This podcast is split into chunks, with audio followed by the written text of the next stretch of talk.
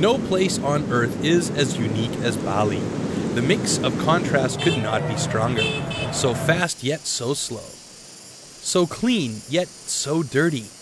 So loud yet so quiet.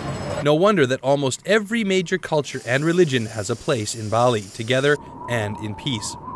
Another unique thing about Bali is the fact that it probably has some of the best waves over the smallest geographical area.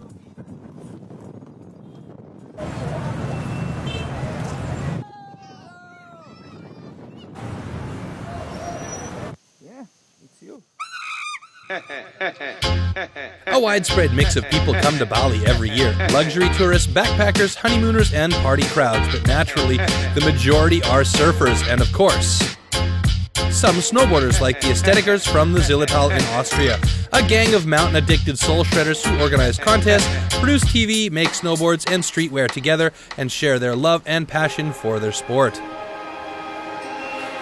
For most of the Aesthetikers, Bali has become a second home in the summer.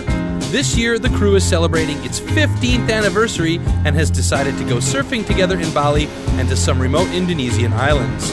The first surf spot was anything but remote Uluwatu, a classic in the surf world and probably the most famous wave in Bali. At the same time, Uluwatu is one of the most difficult surf spots. The current is strong, the coral reef very shallow, and there are many good surfers in the lineup.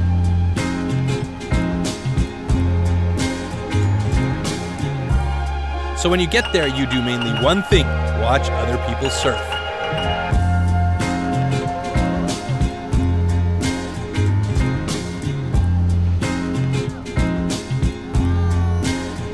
And after a couple of tries and slams, you might even be able to catch your own wave.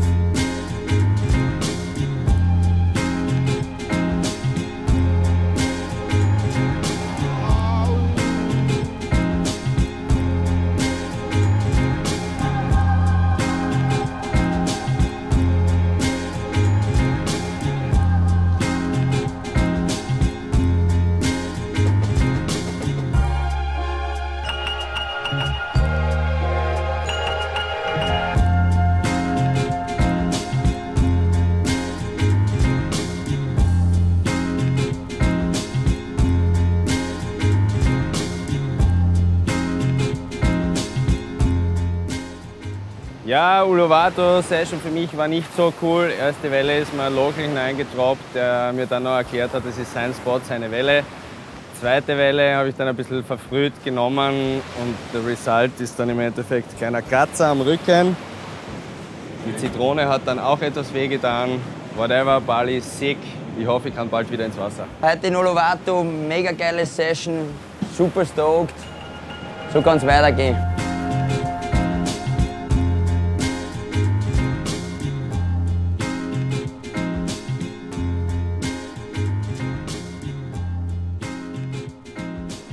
The next spot of choice was something rare on Bali a right hand wave on the island of Goofy Footers.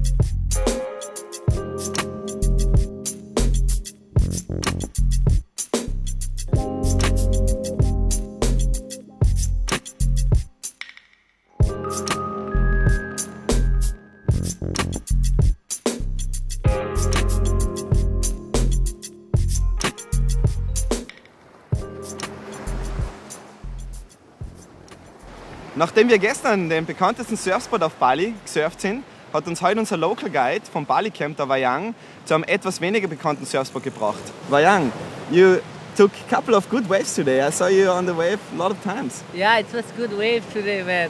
Nice, perfect condition, you know. And wave was good, and they ran running just down the line. It was perfect.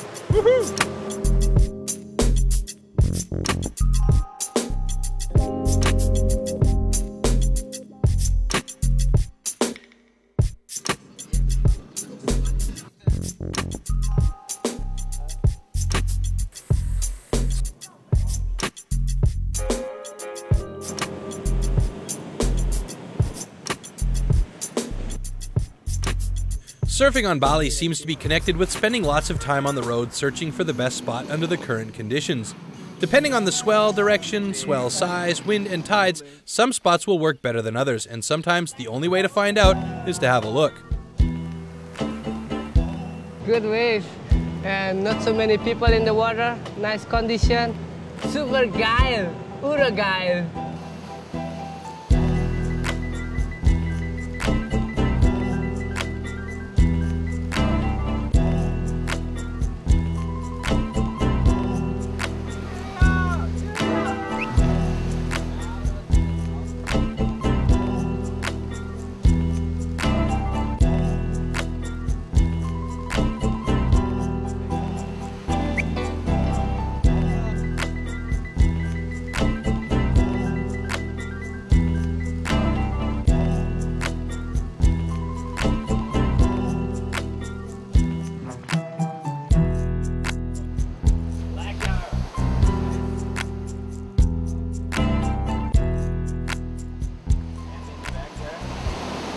it gets windy in the afternoon, the surf gets messy. Time to learn a bit about Balinese culture from our mate Wayan.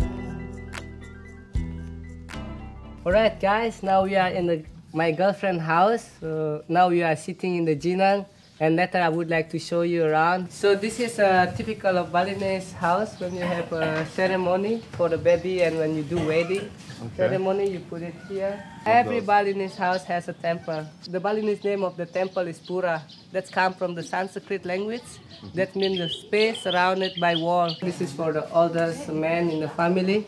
So that's why the place is always a little bit high because we put a lot of respect to the oldest man in the family. This is all the family. That's with the white one is my girlfriend. Okay, I have a little surprise for you. We're gonna take your boyfriend on a little boat trip, and I hope it's okay for you. Uh, we're gonna leave in three days, and we will be back in two weeks. Two weeks. And I promise I will take care, and he will come back in one piece. You promise with me. Yeah, I promise. Okay, but I'm a little bit sad because he will go to the boat. Yeah, whatever, but I love him.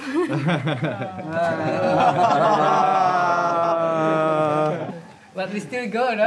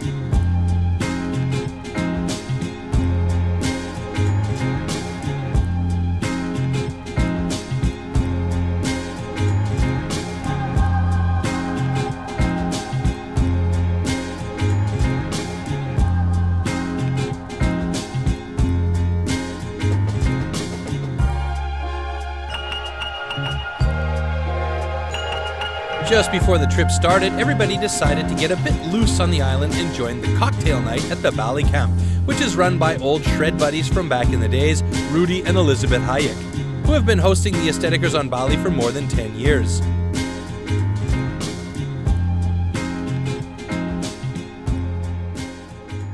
Heute ist unser letzter Tag da in der Zivilisation. Wir lassen es uns heute nochmal so richtig durch hier. Das ist eine Bali Camp Party wie sie selten da äh, passiert. Und ja, morgen geht's los aufs Boot und yeah.